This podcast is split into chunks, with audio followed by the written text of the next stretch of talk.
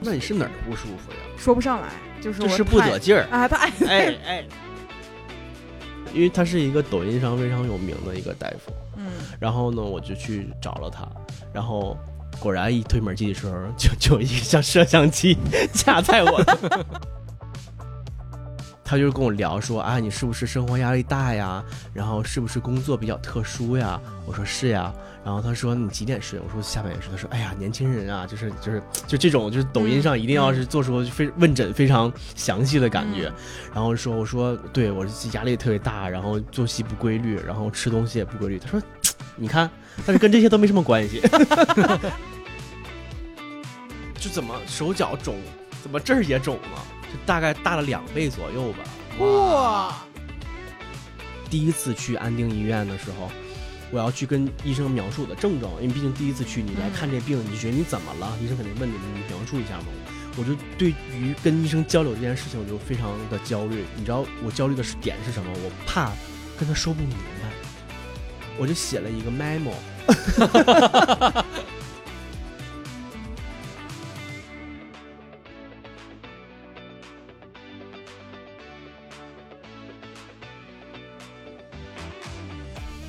Hello，欢迎来到百分之十 Radio，我是胡心树。我是帕洛马尔，咱们就是想杜帅了，于是嗯又把这位幽默的东北大王请了回来。大王，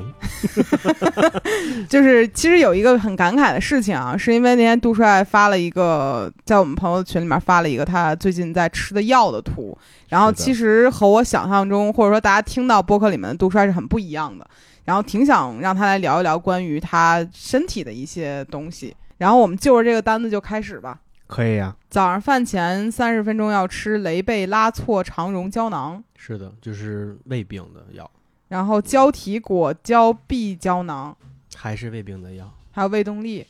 胃动力呢，它是一 也是一个胃病的药，它不它不去就是治疗什么胃的炎症，嗯，它是提高你的消化能力，然后不让你反酸。对啊，那午饭后这个阿莫西林，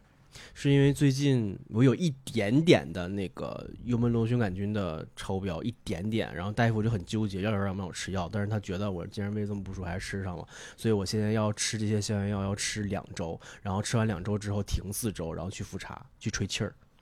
嗯，然后我看还有这个克拉霉素和过敏药。对，克拉霉素就是呃消炎的，然后过敏药是我早上吃的是奥洛他汀，还分晚上不一样的过敏啊、药。晚上是西替利嗪。哎，那我们就就不捋了吧，因为我看了一眼这个药单的，后面也差不多是这些。对，然后加上中药大概六七种、七八种差不多，每天每一天，每一天。然后我我因为我记不住，所以我每次都要把这个便签儿调出来，然后说啊好，现在是午饭后，好，午饭后是就 自己给自己什么什么四片儿什么，因为我真记不住，因为它样儿太多了。啊。嗯，那你是从小身体就不是很好吗？对我，我真的是从小身体就不好，就是我不知道你们小时候就是发烧感冒之后是吃药还是是怎么样，就是我小时候发烧感冒频率基本就是一个月可能得来一回，这么高频吗？对，然后那个时候。因为我不知道，应该是东北不太懂这些，就是疯狂的扎抗生素，就只要是呃，就是我的嗓子肿了就要扎抗生素，然后我都我我我都害怕我以后变异了，就是就是我不知道，就是我小时候扎了这么多抗生素之后。会会会会怎么样？因为现在有的医生会问我，你那个什么什么消炎药过敏吗？我说你放心吧，我抗生素大王，我 我什么药都弄过，就特别不好。然后那个时候，我记得当时就扎手嘛，嗯，扎手，然后有的时候就就会扎肿两个手，因为嗯实在扎不进去了，然后开始扎脚。啊，对，你没有被扎过脚吗？没有哎，脚如果扎不进去，然后开始扎头，你没有被扎过头吗？没有哎，我有，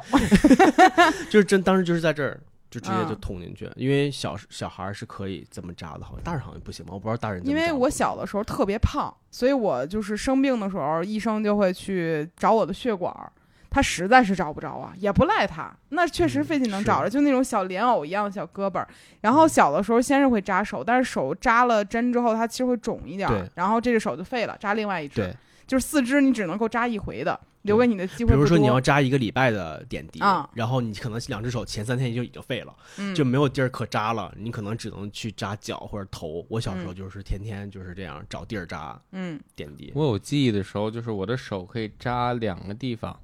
就是你血管能看两个地嗯方。，对，就第一天打这儿，然后第二天打另一只手的这儿，嗯然后第三天打。那说明你小时候还挺瘦的。我对们都是 我也是因为没有这个很胖，所以所以扎不了。然后我妈会形容我说，就是扎脚和扎头的时候，就整个人看起来就不行了，我就 特别崩溃。能想象到吧？对你想，你小胖孩儿真的是很痛苦，而且本来我生病就难受，然后还还给我扎各种奇怪的地方，咱们就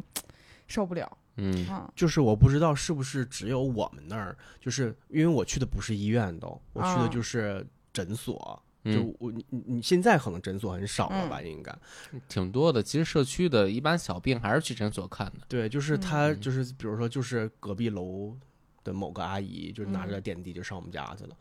然后就开始扎脑袋。就是那个时候就是体弱多病，然后那个时候我只走一路，就是走嗓子。我不知道你们发烧感冒的时候是不是走嗓子，嗯我只走嗓子，就是他会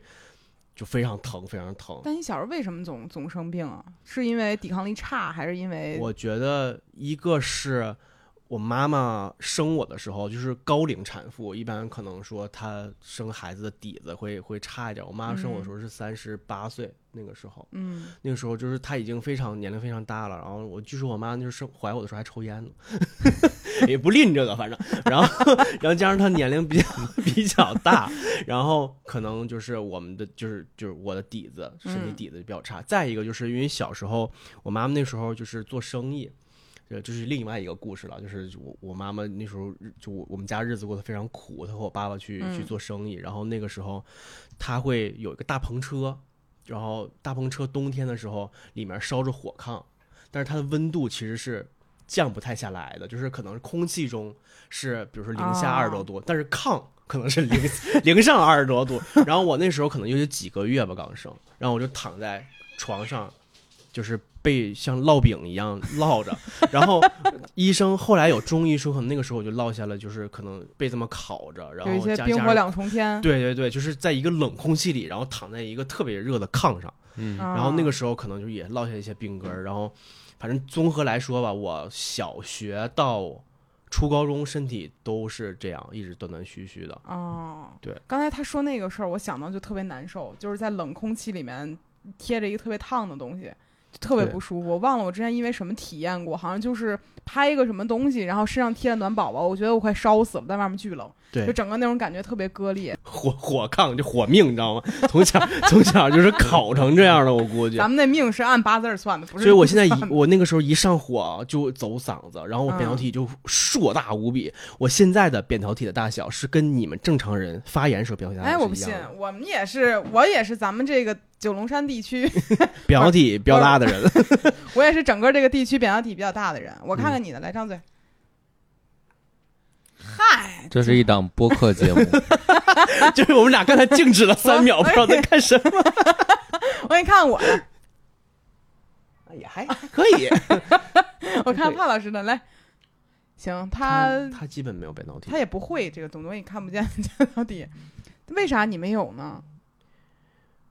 我有，他有扁桃体，他肯定是有扁桃体的。我没有割过扁桃体，它对在那儿。我小的时候，我妈妈在犹豫要不要给我割扁桃体，因为他总发炎，因为她割了他就不用不用发炎了。但是就是它就是双刃剑嘛，就你割了它之后，它就不会就是就是你嗓子不会疼，因为它没了，它就。嗯但是它是，你就高中我们学过，它是第是免疫免免疫学过吗？免疫的这这第一道就是让你去去去去啊防止那个细菌和病毒进入的那个嗯什么嘛，就是淋淋巴呀啥的这些东西。然后我犹豫了一下，就嗯没我妈妈没有摘过扁桃体。就是我妈扁桃体就特别大，她年轻的时候就摘掉她的扁桃体。我妈跟我说，摘扁桃体是一个很不错的事儿，因为你可以暴瘦很多。我说为什么呢？她说因为摘完之后你就只能喝水，你不能吃东西，就是划过去嗓子会哦疼。对因为摘完之后，当天你会感觉自己像在吞玻璃一样。对，所以嗯我妈就说你、啊，那跟割痔疮是差不多那不一。样我。朋友最近我们，不从底下进我东朋友最近，我朋友最近割 了痔疮，说说第三天拉屎都就疼的不和拉玻璃一样。还是不一样的啊。咱们吃吃东西这就哎，咱们绕回去说，反正我妈呢，当时就跟我说，她做完扁桃体手术之后就瘦了好多，嗯，然后还说她因为这个事儿变声儿了。啊，这还会变声？当然我不知道是不是真的，但是他说嗯可能因为这事儿有了咽炎，就嗓子一直会 就这样，啊，有可能就会这样嗯啊。反正我小的时候，我妈也犹豫过要不要帮我也摘了，因为我扁桃体小时候也特大，而且我小时候不爱喝水，嗯，现在也一般。嗯就不爱喝水的时候，很容易身体发炎，然后发炎就会肿大。然后小的时候，我那个两个球基本上就堵在嗓子眼儿里面，贴到一起了。嗯。哦，那是那那是挺那是挺挺大，然后我就没摘，就发出那种小舌音。然后到后面的时候，就是我坚持喝水，嗯，天天喝好多，然后慢慢我发现它会有一点点萎缩的迹象，就不会那么肿了。我现在扁桃体，因为小时候总发炎起来，然后又回去发炎起来再回去，然后我扁桃体周围它是沟壑状的，就是哎说到这个，就是大家有没有那种在扁桃体上长的一个小小，那个叫扁桃体结石，我巨臭，对，对我也有，因为就是因为从小我这是非常容易有，因为我的扁桃体它是搭在一起的肉是搭在一起，咱俩那就是在床，就是那床大，它就好往上，就好往上长。对，就是就它容易塞东西，嗯所以时间长了，就是它就容易，就像我最近去看胃病，因为我不是裂孔疝嘛，疝其实就是它一个褶皱嘛，其实就是、嗯就是卷起来了嘛。然后医生说他有他看过一些病人，有人总在里塞胶囊，就是吃胶囊，吃胶囊咽不下去，然后进在那个扇里，然后总得做胃镜把它拿出来。咱们说你这你这扇的不是特别严重，就这事儿听着也不应该这么高兴，但是不知道为什么说了之后还挺高兴。对，怎么会这样？那你当时是怎么发现你自己有胃的这个毛病呢？因为我看你的药单子上基本上也都是胃的毛病。胃的话，其实我我觉得我整体身体变得这么差，就是从三就是迈进三十岁之后，我不知道为什么就就不该上班儿，嗯是吧？就耽误。嗯，然后胃是我有我有一次是肠道感冒，然后我嗯就是疯狂的在吐，然后吐完之后可能就是就是可能原来没有那么严重的，那一次之后就哕的可能有点严重了，然后嗯。从那天之后我就开始反酸，特别特别严重，就是酸到就是我无法就是吃完饭我无法躺着睡觉，我要我要我要半半坐着这样睡，因为我只要躺着就会非常烧心。就是回流回回去。对，然后我的后背也会非常疼，嗯，然后还会就是这儿像就是嗓子喉咙这儿就水肿一样，就是这儿像卡个东西一样，就有时候我们吃胶囊咽不下去，嗯感觉这儿有东西，我就会一直有这种感觉。那时候我以为我是过敏，就是我以为我是哮喘犯了，就是过敏嘛，但后来发现不是，就是医生说这就是反酸的症状，就是你嗯反酸的会这让水肿，就是你喘不来气儿。嗯然后，呃，我最严重的一次反酸是，我真的真实的尝到了什么是胃胃素，就是胃液，啥味儿？就它，它好像伴着胆汁上来的，就是他真的，我就感觉我我吐了一口硫酸的感觉，因为啊那个感觉是你。是是一个极其辛辣的一个东西，就是你嗯。就感当时你已经说不出来话了，啊我吐出来非常大的一口，然后那回之后我就去做了胃镜，然后胃镜，呃呃两个结果，一个是浅表性胃炎，一个是食道裂孔疝，就是现在我在做我在看的这个病，裂孔扇扇的还比较严重，因为最近看看胃镜，我又去做了一次胃镜嘛，然后说扇的还是比较严重，反正就内科医生的话就是说就吃药，外科医生说就就就做手术，然后嗯对，因为我最近看的那个让我做手术那个大夫，我觉得我不是很信任他，怎么了呢？就是 他他因为他是一个抖音上非常有名的一个大夫，嗯，然后呢我就去找了他，然后。果然一推门进去的时候，就 就有一个像摄像机架在我的，然后位置大概就是你这个位置就是医生，然后我坐在这儿，摄像机在我这儿，因为他要拍出来那个角度，就是大家啊，我不知道你，刷没刷到过，就是医生那个就是杜杜帅的意思就不是露出病人，那是在病人跟病人说话，所以那镜头贴我贴到我对面在你。耳朵那儿第一视角，对 对。然然后后他录了，对啊，他录，然后他他因为他他为了拍抖音，所以他录的，就是他聊的会比较多一点。然后举个例子呢？就我给他看我的，我说大夫，你看这个那个我的之前的胃镜，然后那这得手术，就我就他都没有让我再做一次胃镜或者怎么样，他说你这得手术，然后他就跟我聊说啊，你是不是生活压力大呀？然后是不是工作比较特殊呀？我说是呀。然后他说你几点睡？我说下半夜睡。他说哎呀，年轻人啊，就是就是就这种，就是抖音上一定要是做出非问诊非常详细的感觉。然后说我说对我压力特别大，然后作息不规律，然后吃东西也不规律。他说。你看，但是跟这些都没什么关系。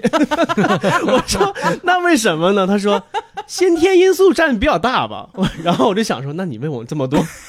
我当时还想说，你看，就是因为我太累了占，时长。那水时长呢？对我就说因为我，你看这么工作这么压力这么大，然后他说不是，这是先天因素。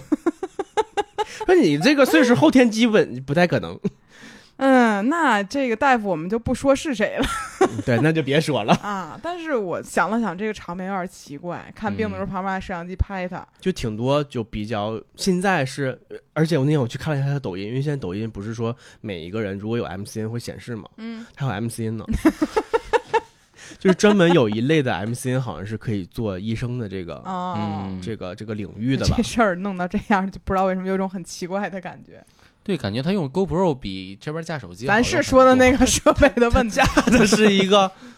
第五那类的东西吧，就是单像反还是单单反那类的东西，哦然后镜头，然后就他一个人吗？不啊，他对面坐的他是助理，然后拍的那个人我才是 MCN 的人，应该虽然他也穿了白大褂，现在咱因为我说我是做广告的，然后哦他说你做什么类型广告？我说我做新媒体广告，然后然后那个说那做新媒体广告压力这么大吗？然后拍视频那个男的说你看我这痘儿，就所以我觉得他应该他应该是 MCN 的摄像或者编编导，然后不是那个医生。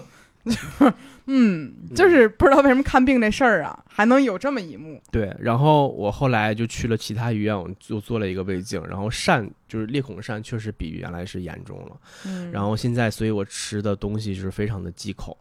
就是不能吃酸的，不能吃辣的，不能吃甜的，不能吃油的。然后我最近在就是探索我怎么会难受，嗯就是我吃饭我不能吃快，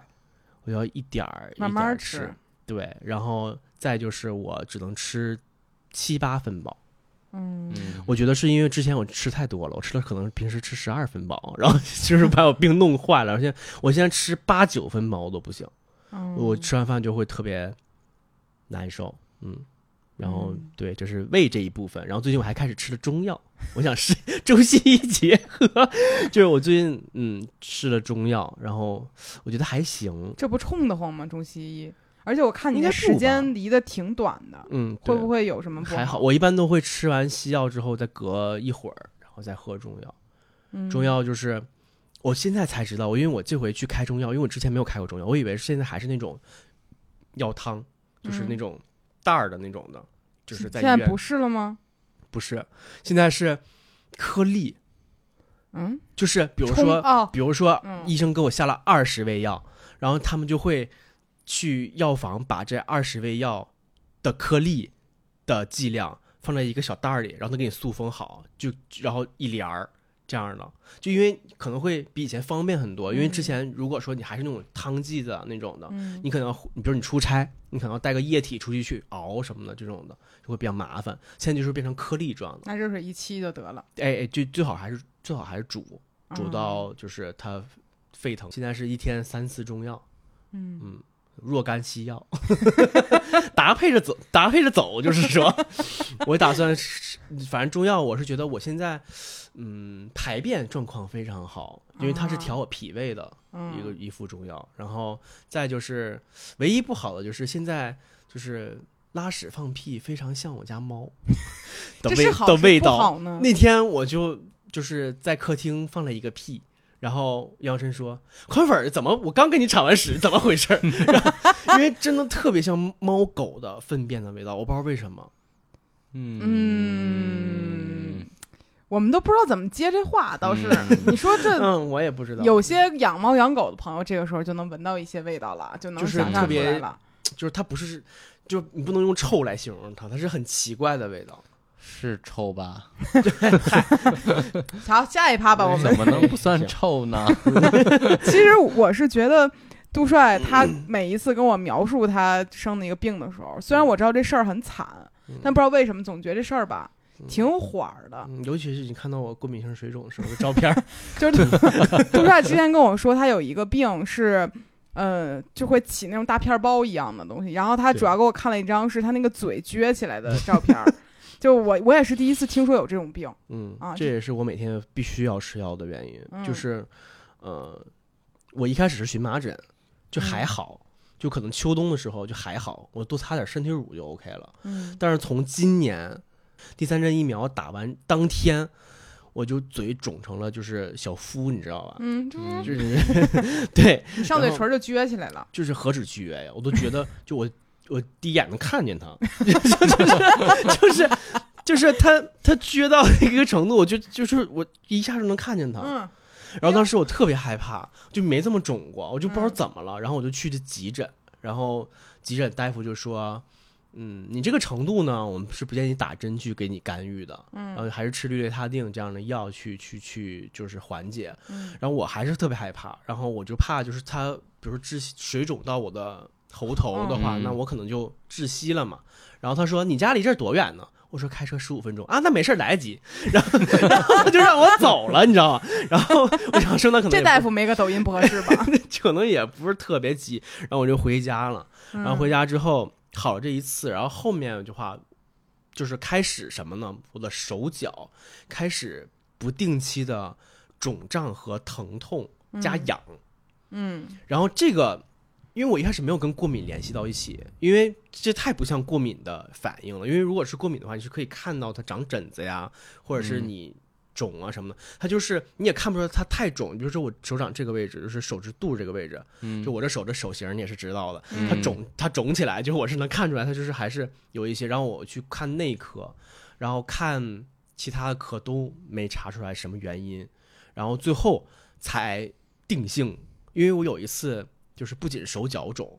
就是我的就是生殖器官生殖器官它也在肿。就大概大了两倍左右吧，哇！就是 就是他哎，听到这儿的朋友们就没有想到有这个它不是长了两倍，它是肿了两倍，就是你已经快看不见它了，就是就是，哎，哎，它就是，然后我当时说，我说就怎么手脚肿，怎么这儿也肿呢？然后我就上网查了一下手脚肿加上这儿肿，然后我看是过敏性，就是血管性水肿就是从症从状，就是从躯干上伸出来的地儿都肿了呗。就是手脚和那个地方，尖端这些地方是血管都多一些，而且皮肤比较哦薄，你对能看出来。它它就是又疼又痒又胀那种感觉，嗯然后我才开始去确诊是血管性水肿，然后我才开始慢慢去呃医院去看，然后嗯，因为一般来讲的话，去医院看过敏，他都会测过敏源嘛，嗯。然后去了测过敏源，发现我是猫毛极重度过敏，然后加上狗毛是三级，猫毛是五到六级，嗯然后加上某些植物，植物的还好，但是就是猫的成分影响就特别大。因为我养了六年的猫了，但是嗯我现在就爆发性的出现，然后医生说，我说医生我就是加强锻炼身体，提高我的免疫力，然后医生说跟你这跟这没什么关系啊，你这就是体质的问题。然后现在就是因为我不能送走我的猫，我只能每天吃药。然后医生那段时间是想让我去再做一段时间皮试，就是皮试会嗯测的更多一点儿。嗯然后说，但做做皮试的前提就是你不能吃药，你要断过敏药一段时间。然后我就断过敏药，我断了大概三天之后，脸就肿就就肿了。我不知道你看没看到那张那张照片儿，我的这张脸大概肿到这儿吧，就是整个脸大概肿到这儿，胖一点五倍大。差不多吧。嗯然后就是医生说，那你这不能停药。然后现在我的呃每天吃早晚两粒药，就是不能停。如果我停了的话，我就会肿起来，我整个人不知道哪肿哪儿了就，非常随机。然后有可能是身上某个部位，有可能是手脚。然后呃嗯，现在的一个方法就是我要去做脱敏治疗，我想试一下。就是我在知乎和小红书上看到一些，就是他们实在是不能把猫送走的呃人，他们就会去尝试这样的治疗方式，然后大概是三到五年吧，可能这么长，才可能会对你有作用。就是因为它是就是嗯人体的免疫机制是非常 复杂的，嗯但其实是很奇怪的一个事儿，就是我之前也去查过我的过敏源，我其实是猫的过敏程度是多少来着，我忘了，但是狗的很轻。但也嗯过敏。然后我是对猫的那个唾液蛋白是过敏的。然后但是随着我跟猫一起生活，我发现我的过敏症状是减轻了的。你不也是吗？怕没有啊，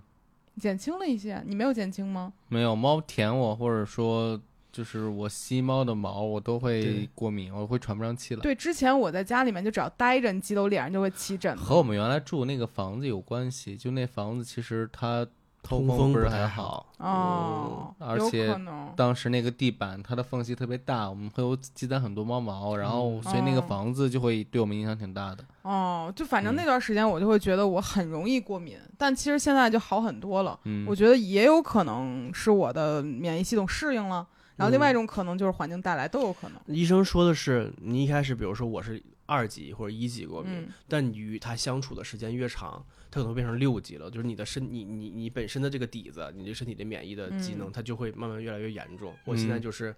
特别严重，然后我一直没有打那个，它那个针好像是一个星期要打两次，然后每个周嗯都要打，一直打到三年起，然后嗯 然后就给你开药，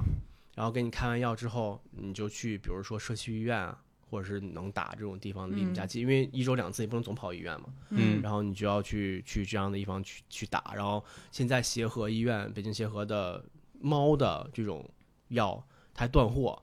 是有很多人会，我不知道为。什么断货，因为它所有的过敏的药都有，脱敏的药都有，它只有猫毛的这个断货，然后我一直在等。就是我们身边的人，几乎每一个养猫的人，十个里有五个吧，五六个都嗯对猫过敏。特别神奇，不养猫的人可好了，养猫人就是就得对它，就就不知道为什么，因为养之前好像大家都没有去考量过我对猫毛过不过敏，嗯然后也没有去想过说我测一个过敏源我再养猫吧。大家当时都是哎呀好可爱嘛，养了养回来天天鼻涕蓝天的，哈气连天，然后就全是要么肿吧，要么打喷嚏啥的，嗯都是这样。然后后来一测都是，就治我的那个医生他已经司空见惯了，他觉得，嗯，就他已经见过很多，就是不想把猫送走，因为很多医生他比如说他不养宠物的人吧，他都会觉得说，那你过敏这么严重，你为什么不把猫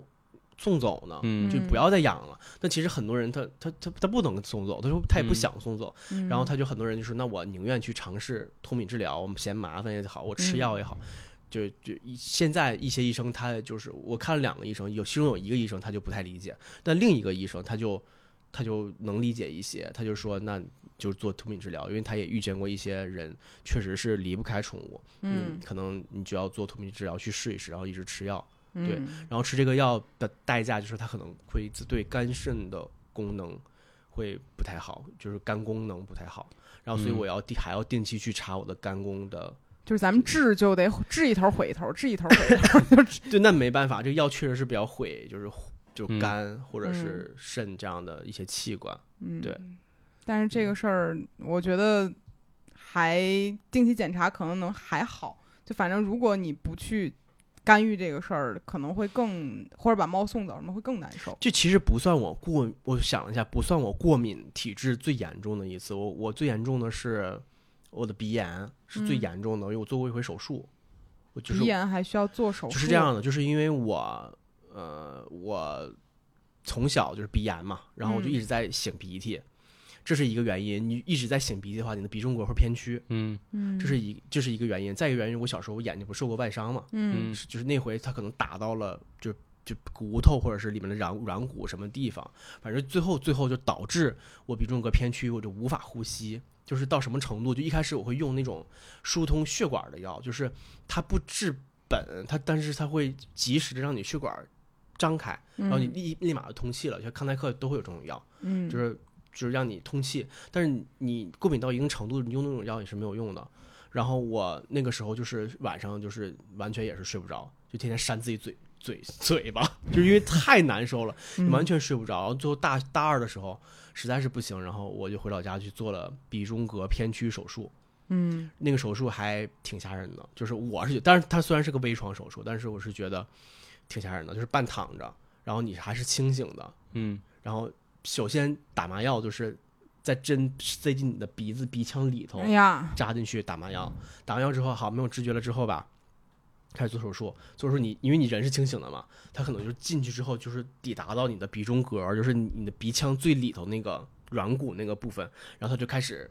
K 算你，K 死了，人你你你真实的能感到那个在你的整个脑子骨头在哎呀，在震动，震动，对，嗯然后当时弄完之后，我觉得因为麻药劲儿没过嘛，我觉得自己挺好的。我拿着自己拿着点滴瓶儿，然后那个医生说：“我给你找个轮椅吧，然后给把你推到病房去，人就要住院嘛。嗯”我说不用，我说一感觉特别好，然后我就走下去了，走到。就是走到我的病房的时候，我就缺氧了，不行了，开始，然后开始所有护士开始给我吸氧。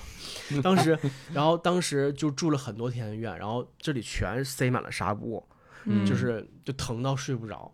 就要麻药劲儿过去，真正疼到睡不着，因为里面你受到很大的创伤，嗯，我感觉跟整容垫鼻子差不多，那可能比那更难受，因为在里头，咱也没垫过，但是 我感觉应该都，因为毕竟他，我猜的，然后那个时候还不敢去太用太多的那个就麻推太多麻药，嗯。就怕嗯伤脑子什么的，然后我就天天在走，就下半夜在走廊里溜达。就是你就会在那个医院的下半夜看到一个人在走廊里就这么溜达，为什么你要下半夜溜达呢？因为下半夜最疼，因为白天的时候我还能分散一些精力，啊，然后晚上就是你要躺着睡觉的时候，你就会发现它这跳着跳着疼，啊，就神经就特别特别难受。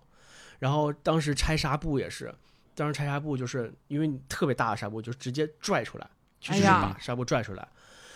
当时真的觉得脑盖子都掀开了，就是你拽开那一瞬间，真的就是因为它可能还会跟你的皮肤连到一起嘛，里面黏膜什么的，嗯，全拽出来之后，真的特别特别疼。然后我就往回拆完纱布之后，我就往回病病房走，然后过来一股穿堂风，然后我就可能就吸了一下，我打了一个大喷嚏，然后应该是把伤口挣开了，然后回到病房开始大出血，啊，我这全都是血，然后又又重新处置，然后慢慢慢慢，然后回回家之后慢慢休养，那个时候也要冲洗鼻子嘛，然后嗯术后的愈合什么的，嗯我那次就没有愈合好，我就没有很严格的按照医生的去去标准去那个什么。嗯然后现在我的鼻腔里的黏膜和肉还是连着的，因为它没有长好。就是比如说它，你如果去正常地去清洗它，或者让它慢慢的让它长好的话，它可能会比较干净。但是我现嗯在可能那个时候嗯没有去干预它，它黏膜可能都长到一起了，然后慢慢肉可能就连连到一起了。嗯，然后现在医生说，嗯，就是你只能去就是硬把它豁弄开，把肉都豁弄开，你才行哦。就我一直没有敢去，我没敢去弄，我现在还就是拖着这事儿呢。反正我只要能呼吸一天，我就不会去的，因为这个留给我的阴影太大了，就是过敏性鼻炎导致的鼻中隔偏曲。我现在听到我鼻子都 不得劲都。帕老师有做过什么关于这种身体的病的手术吗？没有，没有你，给我阑尾吗？我也我没给我阑尾没有。我我我阑尾疼过一次，然后我以为我马上就要做阑尾炎的手术了，是因为我吃太多了，就是我你那是肚子放，撑着了，我那肚子放不下了，然后嗯好像有一股劲儿就挪到阑尾那边去了。嗯还是说吃太多了导致肠子转筋了？我不知道，反正那会儿我才十几岁，嗯但我吃好伦哥吃吐了，然后，然后 在吃吐的第三次的时候，我身体真的垮了，嗯 那是我从小晴天霹也是雳的一。该吐。然后，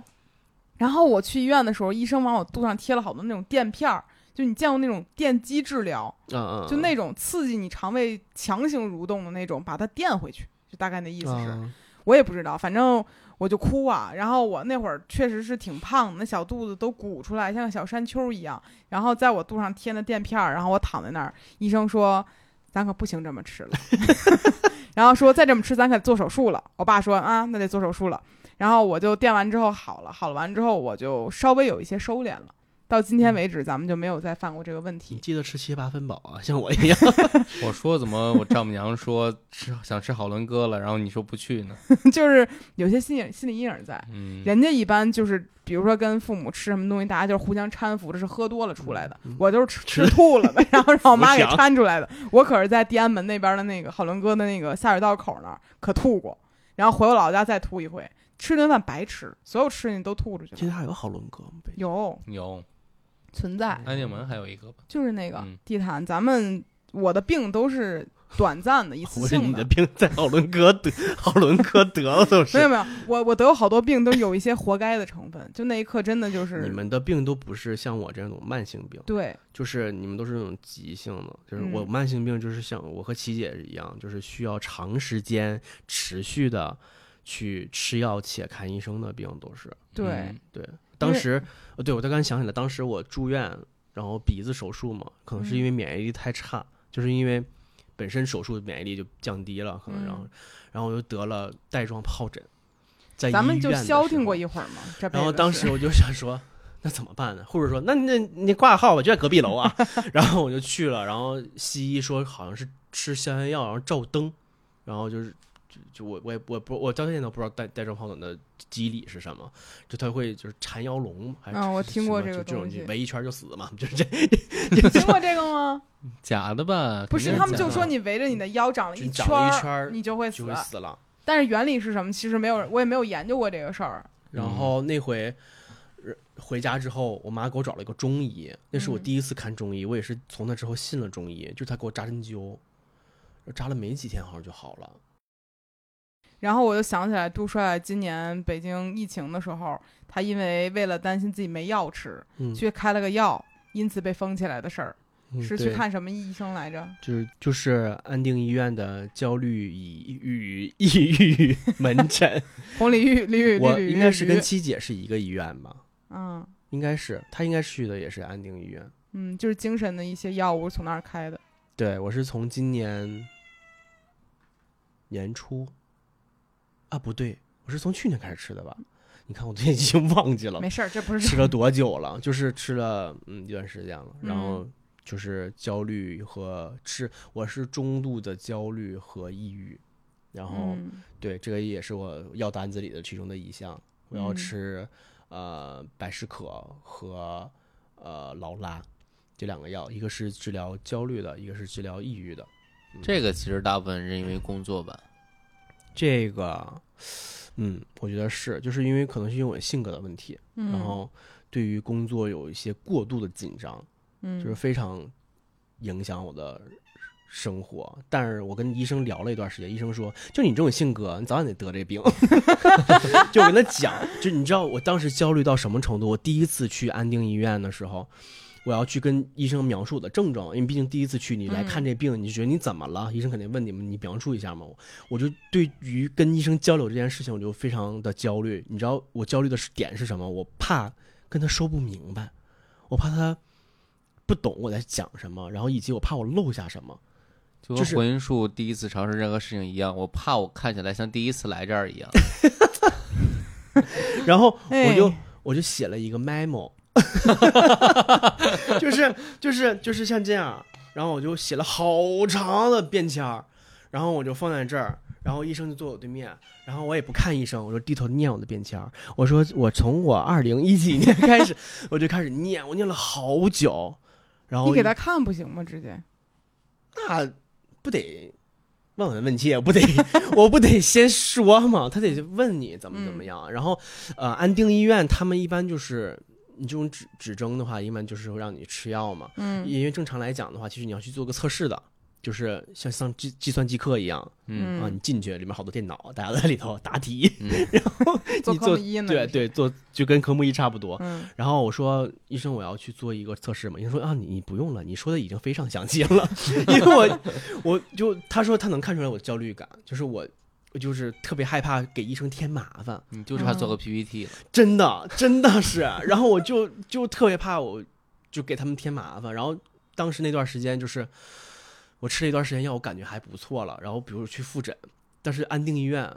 去过人都知道，停车非常非常难。嗯嗯然后他们的车库我还去不了，我我我家的车，就是说我就我家那个 SUV 还进不去车库，就他那个车库特别特别矮，然后我只能在旁边儿去停车，然后旁边的路边停车还全都是那种违章停车，嗯，然后只有很少车位，然后我就一直在那绕圈儿绕圈儿绕圈儿，然后你就我就更焦虑了。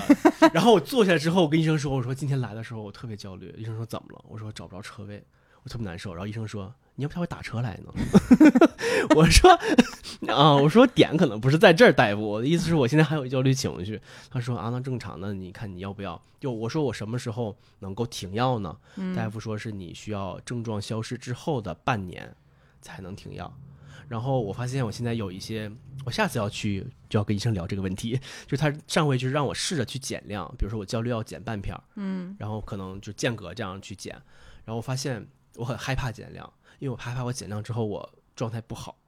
啊，你会焦虑减量这个事儿。对，然后我现在就还是在吃正常的量，没有听大夫的。我下次去，可能大夫会问我，我可能会跟他说实话，我说因为我焦虑减量这个事儿，他已经开始预演这个事儿了。事实我太焦虑，怎么办？我可能会下下次去去去问大夫这个问题。你什从意识到自己有焦虑的情绪到你去看医生过程中用了多久啊？就是你是直接就意识到说，哎呀不行，我太焦虑了，我得看病。过了挺久的，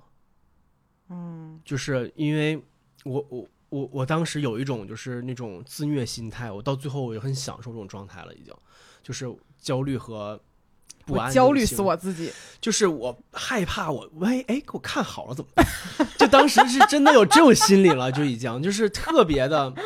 拧拧巴整个哎人，咱们担心这个是为什么呢？不知道当时我不焦虑了，我就工作不了了。就是感觉啊，我得这病，我感觉我还挺嗯，就是当时就是嗯排除了万难，终于去看了大夫，然后写了一个 memo 给大夫。他怕自己病治好，这算是什么病呢？我不知道当时是一种什么焦虑自己要是没有焦虑了，可多焦虑啊！我觉得能自己去看病是个很很，就是很厉害的事情。嗯嗯嗯，我觉得嗯，我我不是一个怕特别怕生病的人，就是特别怕死啊，或者是怎么样，就是我。嗯但是怎奈我有这么多的病，就我也是希望它赶紧变好的，但是嗯我这种慢性病就特别难去去说一下就治好它，不像是嗯比如说我拉肚子了，我或者是我摔摔摔摔断腿儿了，比如说你养一百天，嗯不是，它就是这种很很麻烦的，就是很需要长时间的去去调理啊，去去做的。那你害怕体检吗？我倒还好，你不怕体检？我还好，就我就想说，我不要害怕，我有啥病我不知道，然后等你发现的时候晚了，哎，这我是比较害怕的。我就很害怕体检，我老觉得我有病，然后我老特担心。结果你跟牛犊子似的，我这病的都不行了。不是我，我印象中我我有一次那会儿还没跟怕还跟没认识怕呢，我觉得我大病一场，我当时觉得完了，没几天我。真 觉得我太难受了，我真的活不下去了。我当时觉得我怎么这么难受啊？然后我头疼，我晕，我有点发烧，然后我就赶紧去医院，还是嗯那种当时买了医疗保险那种高端医疗。那段时间生怕自己不行了，然后去那儿我说您好，我生病了，然后我挂还什么科？我还叫没有，那会儿就是高端医疗嘛，嗯人家就让着你就嗯说，然后当时我还带着阿仁一块儿去的，我说我不舒服，然后那个您帮我输液吧，然后我得治治我这病，一然后人说你测个体温吧先，一测三十七度，然后测完体温之后，我说真的不行，我真的是肯定特别难受，然后他说那抽管血吧，我抽了管血，比正常人都正常，所有的那种那你是哪儿不舒服呀？说不上来，就感觉自己有可能也是轻微过敏之类的我说我要不行了，就是我就是不太得劲儿。啊，太哎哎，我太难受了。然后医生最后说，你要是实在想吃药的话，要不就给我想了个什么药，我都记不住了。反正就是那种觉得这人有毛病，实在不行了的那种。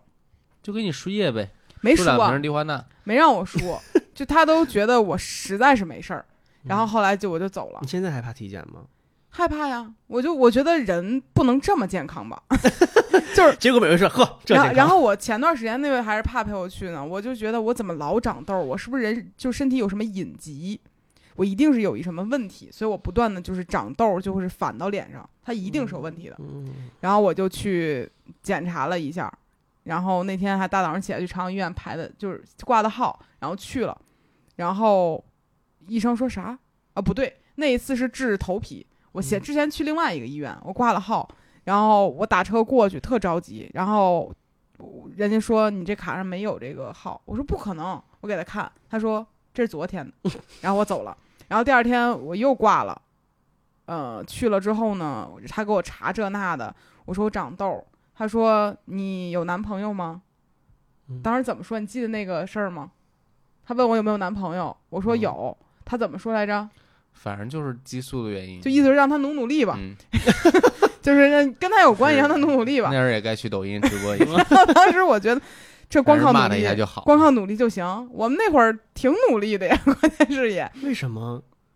他的意思就是刺激我刺激我的雌性激素分泌，我可能就会变得没有那么容易长痘，大概这个意思，皮肤会变得光滑。去看腰的时候，大夫问我有没有 结没结婚，咱俩那不是一码的事儿，你那是使劲儿使大了，我这是不够使劲儿，反正那意思是。然后后来我说要治的话怎么办呢？又是那一套，如果你实在想治的话，就是这种，嗯就是那种外涂那种药，就是可能消消炎似的，给这种一点用都没有。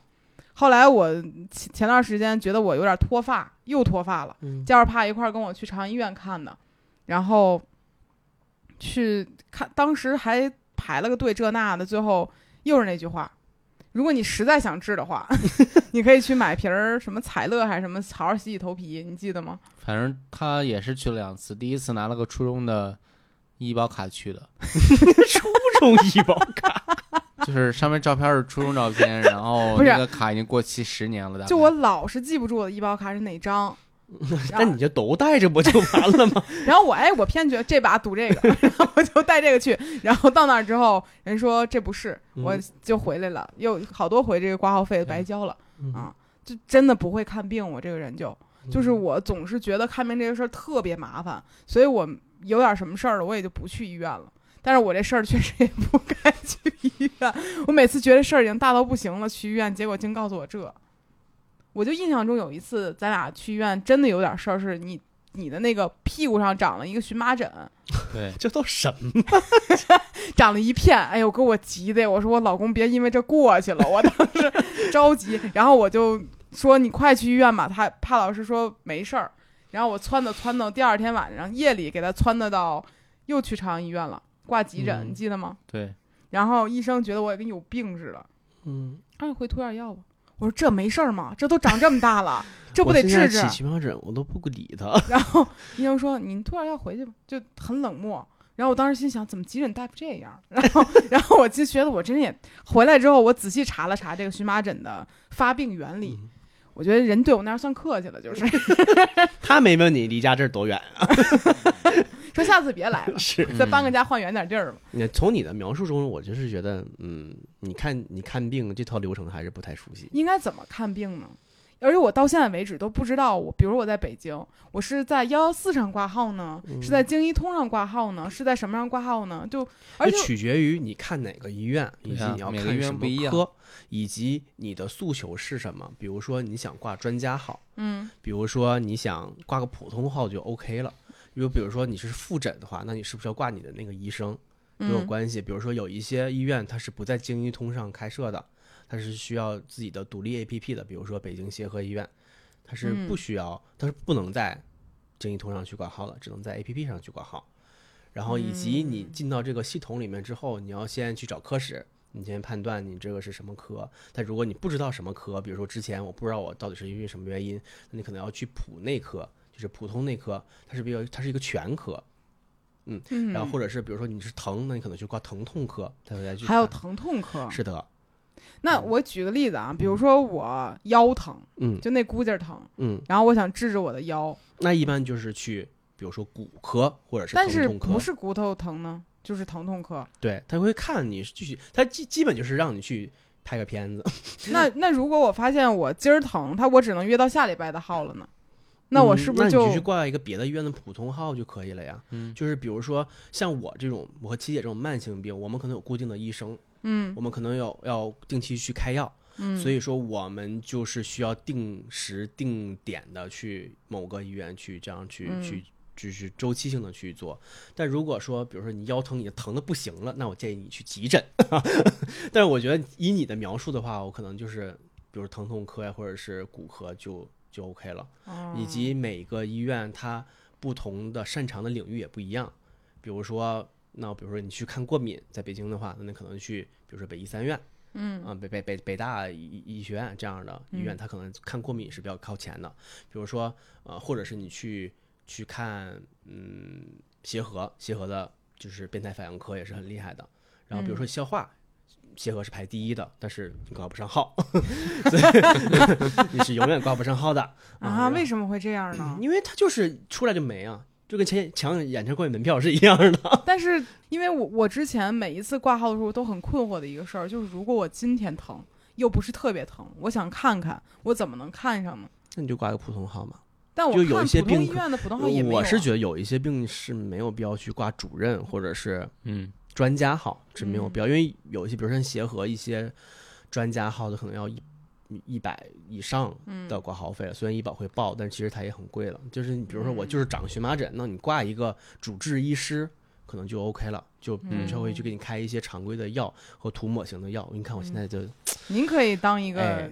对我能去那个戴个小红帽去各医院门口，然后就是 因为你的前一步操作是在手机系统操作的，啊，你的后一步是需要到医院的系统上去操作，但嗯不同的医院那机器可不一样。嗯，不同的医院，你看你是用医保卡来查呀，还是用身份证来查呀？你是先去报到呢，还是先去退医保这个钱呢？你是先去怎呃交钱呢，还是你说先去机器上干嘛呢？每个医院都不一样。我我是认识七姐之后，我才明白说医保是一年之内划到一千八之后才报销百对分之。，以你这种频率，你现在是报销不了的，应该。我 我早就过一千八了。今年吗？对呀、我当时做了一个年初，你想我年初做胃镜，然后开了很那么多药，然后做了很多检查，因为我不是一个病啊，我好多病在一起，然后我也不用去什么就是定点医院去去去去报销，因为我去的像三甲医院都是可以报销的，就是哦统一是可以报销，你不用去定点医院就 OK，所以说我去的一些医院都是可以报销的，嗯应该和七姐一样吧，一月份就把 KPI 完成了。啊，差不多吧。嗯，第一季度 Q 一基本就是说 这一千八就已经结束了。对呀，嗯，嗯，那你怎么看待就是就是身体健康这个事儿？因为我我们其实录这期播客之前，我跟帕老师也讨论这个事儿，就是会不会这期听起来会有一些冒犯，就会嗯。觉得你看就是身体特别不好啊，对，就聊这个事儿会感觉扒一个人的痛处，但其实通过你的表达，我觉得嗯我是有点问题，但怎么的呢？我对能治，就会有我这种感还是比较积极的去面对治疗的，因为我就是我还很想去解决，我希望我的身体是健康，但我觉得有一个平衡的点，就是就是既不要太没心没肺的，就是造自己的身体，尤其是我们这个岁数。然后也不要就是太在意，就是就像你这种就太怕死啊，就是觉得哎有点就我觉得人到这个岁数，他就嗯不能这么健康，或者说他一定有点问题是我没发现的，你懂吗？你才三十，哎才三十岁，在古代都都还能活着呢。这话说的，就是总感觉说不能吧？就是我是觉得不要让就是自己生病这件事情变成自己的又一个压力，就觉得哎我好多病啊，我是焦虑，，我是不是没焦虑？那你就我就说能主动去看安定的人其实嗯挺、挺少的，就是有些人他叫 随便瞎焦虑，然后但是他不去。我该去，我该去，但嗯但是又没那么焦虑，因为两句我就好了，而且我根本不可能为了医生写一个 PPT。人问我说怎么了，我说不得劲。他说哪儿不得劲？我说怎么不得？他说那你要非要治的话，我感觉就是这一套。嗯就，医生对我的评价一般都是你对自己的病状看得非常，因为我还是因为性格里，或者是因为我焦虑，就是我特别怕给医生带来麻烦，你知道吗？嗯就是我总害怕说，我万一没说清楚怎么办？或者人家觉得，哎，你说不清楚，那我怎么给你对症？所以我每一次去看一个医生之前，我都会写一个 memo，天哪，就是比如说我复查我也会，嗯，比如说我去安定医院复查的时候，我也会写一个 memo，就是说这比如说这一个月我吃药的变化是什么，然后我睡眠怎么样。然后 我因为我知道他会问我什么问题，我就会哦先给他预设出来，我先回答，然后我要问医生什么问题，他是个真好的病人。嗯，嗯，我我会让医生特别明确的知道，比如我看胃病也一样，我从什么时候去年几月几号做的胃镜，胃镜给我的反馈是什么，医生当时的处置是什么，我吃了多久的药，那你我换备忘录里都是这？差不多。我觉得他都快给医生开发布会了，就是把一堆医生叫到一块儿。说来，我把哎抖音录一下你们啊！现在我先叫这位大夫过来，我考你几个问题。对，然后我对于就是看病这件事儿，因为有一些经验，所以我还是觉得啊，就是尽量如果你这个病其实是慢性病，或者嗯是其实有一些影响你生活的话，我建议大家还是去一个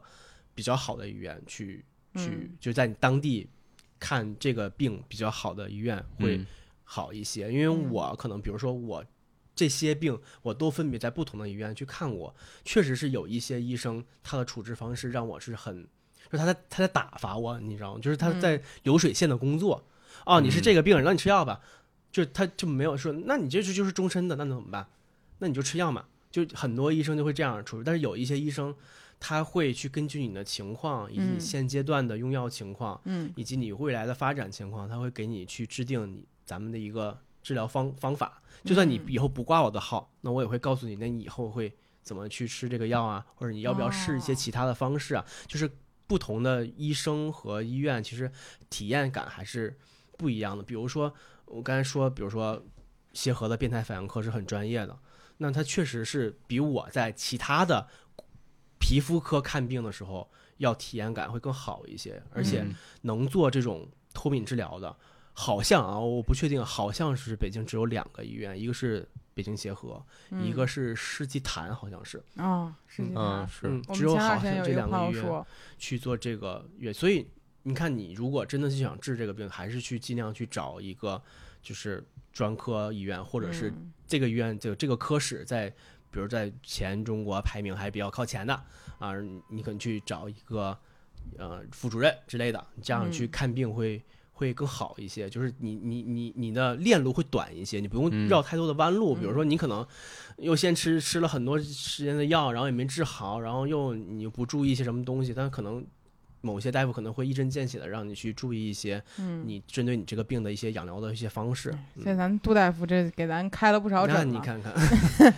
但是我最近接收到一个比较有用的信息，就是我建议如果有过敏请就容易过敏的朋友，还是嗯去查一下过敏源，对的，因为我我发现我莫名其妙的开始对秋天的一些东西过敏，然后本来我打算不查的，但是他们吓唬我说万一有什么东西致死呢？比如你嗯。吃一口嘎过去了，或者喉，因为我之前有过吃火龙果喉头肿起来了，哦，我有点害怕。嗯，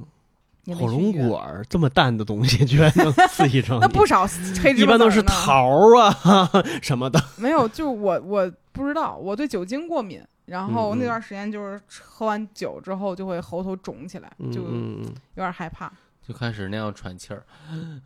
就会有鸣音 儿嗯儿嗯。就这样啊，嗯所以其实感觉建议大家都查一个过敏源，嗯因为现在确实你不知道自己对什么东西会过敏表现的更强烈一些，而且呃一些医生会告诉我们，其实这个过敏是根据你的就是跟你的过敏源相处的时长有关系的。比如一开始你对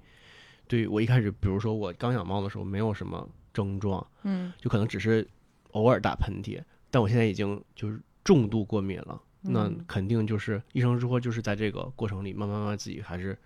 越来越对他过敏的感受越来越强的。但是杜帅，你看你是个非常乐观的人，嗯，还行吧，就是说，就是他所有的表达都让我觉得，嗯，这不是一个什么事儿，就这种嗯感觉。嗯之前怕不是很担心，怕因为我们之前跟七姐聊过一期，然后七姐就是其实可能他的病症会比我更，就怎么说呢？对我是觉得是这样的，因为嗯你比如说我胃病，那我他给我带来最难受就是反酸和难受嘛。嗯那我现在就非常忌口，然后嗯以及吃药非常规律就是你可以，避免一些，我就没有那么难受。嗯然后焦虑抑郁呢，其实我吃完药之后，我也会感觉好很多，我的心情会嗯好很多。然后过敏的话，那我吃药其实我也不会犯病。那可能对于七姐来讲的话，一些病失眠这个问题，每分每秒让嗯折磨她是非常痛苦的，所以这种病可能对于他来讲，生命这件事对于他来讲可能会就是不太好，就体感不太好。对，其实我也比较好奇，比如你身体不舒服，那伴侣会怎么看待你的状态？比如他会觉得麻烦，因为他需要去照顾你，或者嗯说他需要去帮你记很多事儿，怕你自己完成不了这个事情，这个也是我们前一段时间互相去沟通的一个事情，就是我才知道，就我身体的不好，去给他带来了非常大的压力，哦因为他本身就是就是因为我很工作很忙，然后他本身就是照顾我很多，所以他会帮助我去记什么吃什么药，然后吃多少，嗯。然后我的我的病是就今天可能哎又多出来一个病，就这会令他非常的，比如我举个例子，我现在想想我哪儿还没事儿，比如说我耳朵吧，比如我嗯。明天跟他说我耳朵有问题，他会崩溃的，因为他觉得我浑身没有好地儿了。可是怕我死了吧？那天。就是他的压力非常非常非常的大，就是觉得就是我的身体特别不好，他不知道怎么办，他嗯。真的是不知道怎么办。就是因为他除了去带我去看病之外，嗯。他不知道怎么办，因为尤其这种慢性病，他他他他不是一天两天能好的，嗯这是常年的事情，所以所以就我觉得对于健康这件事情来来讲的话，我觉得两个如果是两个人的关系的话，还是要就是尽量去积极的去沟通，比如说我嗯生病，对于你的感受如何，尤其这种就比较长时间的病，比如说我举个例子，一个情侣，其中一个人是。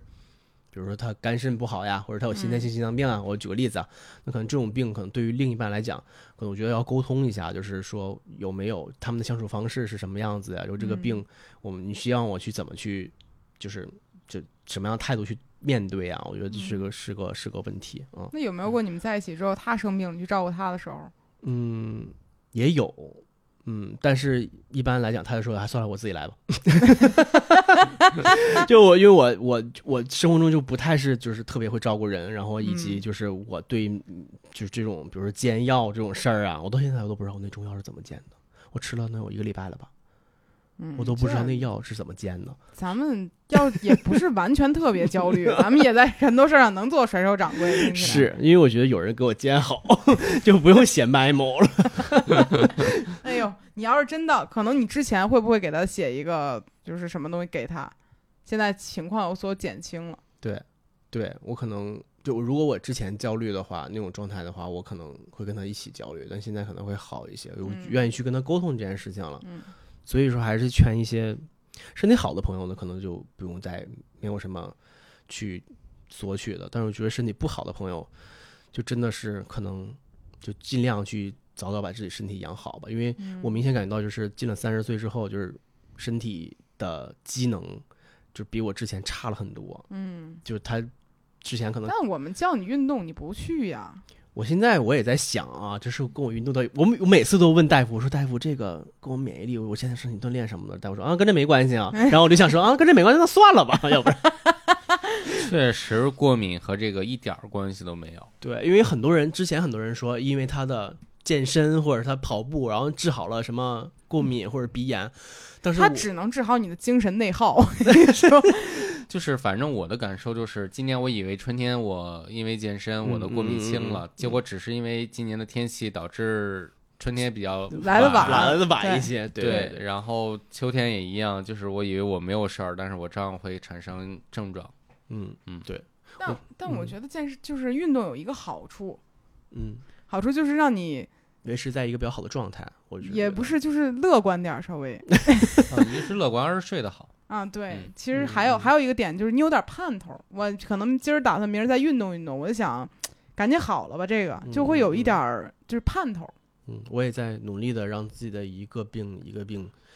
争取在哎，运动有一个好处，嗯它能防止你有新的病产生。那不一定，啊我前两天可因为运动起不了床 了。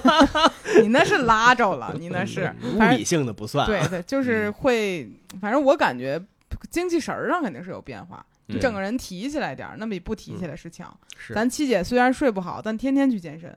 是吗？啊，就就是每天都很努力的运动。然后我感觉七姐虽然现在可能跟过去一样睡眠不是很好，但你看嗯她精神状态好很多。嗯不能说这东西完全没有用，嗯嗯咱还是动动吧，就是行，那我啊动动吧。然后今年反正我给自己制定了一个三年小目标什么的，就是比如说过敏，我希望我先要我通过比如脱敏针来去嗯治疗，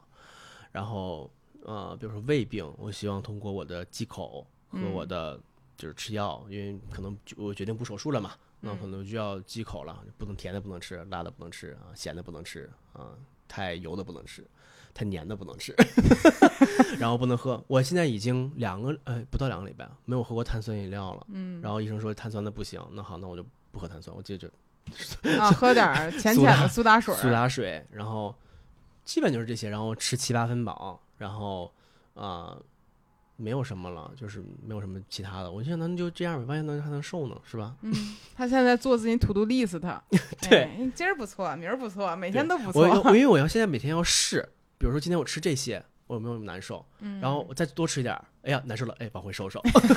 就是我我得试，我就嗯试一下，就我看我就是这什么样的一个状态是舒服的。我因为现在饿和不饿的话，我都能克制住，因为我知道我嗯吃我我铁难受。比如说现在我下午特别馋，我想吃个蛋糕或者想吃个薯片，那绝逼完了呢今天。嗯所以我现在就是一切甜点、一些零食、辣的东西，我全都不能吃。嗯，你被迫成为了一个真正自律然后。我说那能吃喝粥吗？大夫说喝粥伤胃不知道吗？就我也是第一次听说喝粥是不不是养胃的你和吃吃甜品一样，都摄入大量的糖糖进去。然后我说哦啊不能喝粥，大夫说你怎么能喝？你这种胃是绝对绝对不能喝，就是喝太多粥了。嗯，我也是第一然后还又次知道胀又沉，嗯对，牛奶喝太多也不行，因为它慢性胃炎也不能喝牛奶。嗯豆那你喝点浆什么呢啊什么苏打水儿嘛。现在我就天天喝苏打水，因为反酸嘛。嗯，对，所以还是要积极的治疗自己的身体。嗯，反正我们今儿聊这期播客，没有想让大家释放什么不好的负能量啥的。对的我们嗯其实就是聊聊看，你看咱们进到三十岁了，身体多多少少会有一些问题。嗯嗯如果没有问题呢，是一件挺好的事儿，但是也要注意自己的身体健康，但没必要像我一样莫名其妙的扣上一些过于焦虑的帽子。有事儿没事儿老担心自己死了，我倒也不至于。咱们物理上的伤害呢，尽量避免，不要像帕老师一样造成太严重的运动伤害。嗯，然后呢，身体上还是要注意一些，常体检啊，检查一下。对对对如果就是身体，比如有一些慢性疾病呢，我觉得也没必要太焦虑，是的，因为我觉得从杜帅分享了他的自己的视角来看，就觉得莫名其妙这个事儿还会给了你一些目标感，就自己要成为更好的自己。对对对对对，因为底子已经这样了，不能不能再拉垮，不能再差了。啊，也也不错吧，就 是反正我是觉得注意这个事儿，就是让自己变得稍微更健康一些也是嗯好事儿。嗯啊反正这一期呢，很开心把杜帅要请来跟大家分享这些事儿了，因为下本来我们是想聊聊我们在最近的一些就是工作当中的不愉快吧。小插曲吧，嗯，嗯，但是咱们这行太小了。是是的，不能说，能说了之后对伤感情，嗯所以我们就想了想，嗯别聊那工作上的事儿了，伤感情没事儿，别伤钱。伤钱又伤感 情，所以我们就聊聊伤身体的事儿吧。对，好了，嗯，感谢大家的收听，我们本期的内容就到这里啦，嗯，我们嗯下期再见，拜拜。拜拜拜